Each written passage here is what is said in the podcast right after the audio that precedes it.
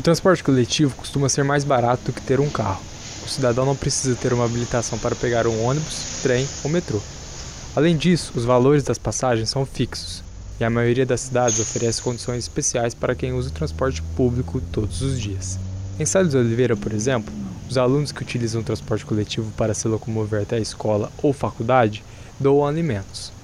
Esses alimentos são transformados em cestas básicas para o serviço social, como afirma Alexandre de Souza, vereador e responsável pelo transporte dos alunos. Ele é municipal, né, para o, o transporte de alunos, desde a base até o universitário. No caso, para Ribeirão Preto, a prefeitura fornece o transporte gratuito, mas em função disso tem uma lei que o aluno tem o dever de contribuir mensalmente 5 quilos de alimentos não perecíveis, estipulado pela nossa secretaria do Departamento de Serviço Social que, de acordo com os ônibus, as faculdades, as cidades, determina uma qualidade de alimento por mês. Um ônibus, uma faculdade é arroz, a outra feijão, a outra óleo, com o intuito de montar uma cesta básica e o serviço social fazer a distribuição aos municípios que necessitam.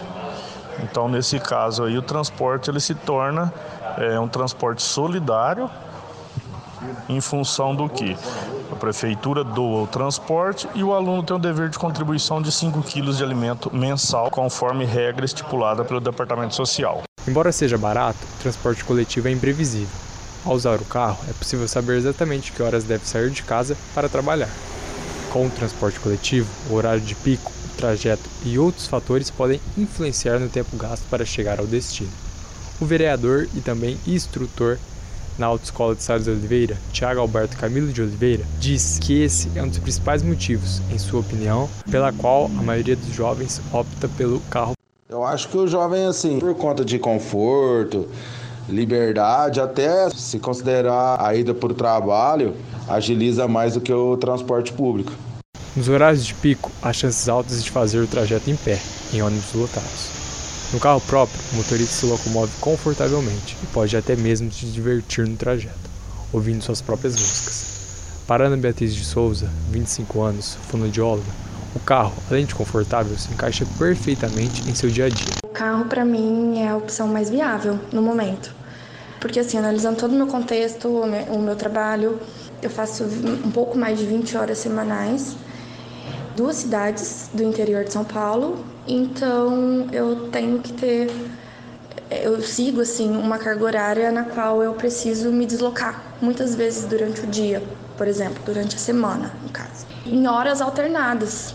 Então, para mim, o transporte público não é viável nesse contexto porque tem vários fatores, né? Quanto a seguir horários, os locais que ele passa, assim, os trajetos. Então, para mim, hoje, o carro é mais viável. Ainda assim, o aumento do preço do combustível, da documentação do carro e até do custo para tirar o CNH levam à tendência atual de que menos pessoas utilizem o carro próprio.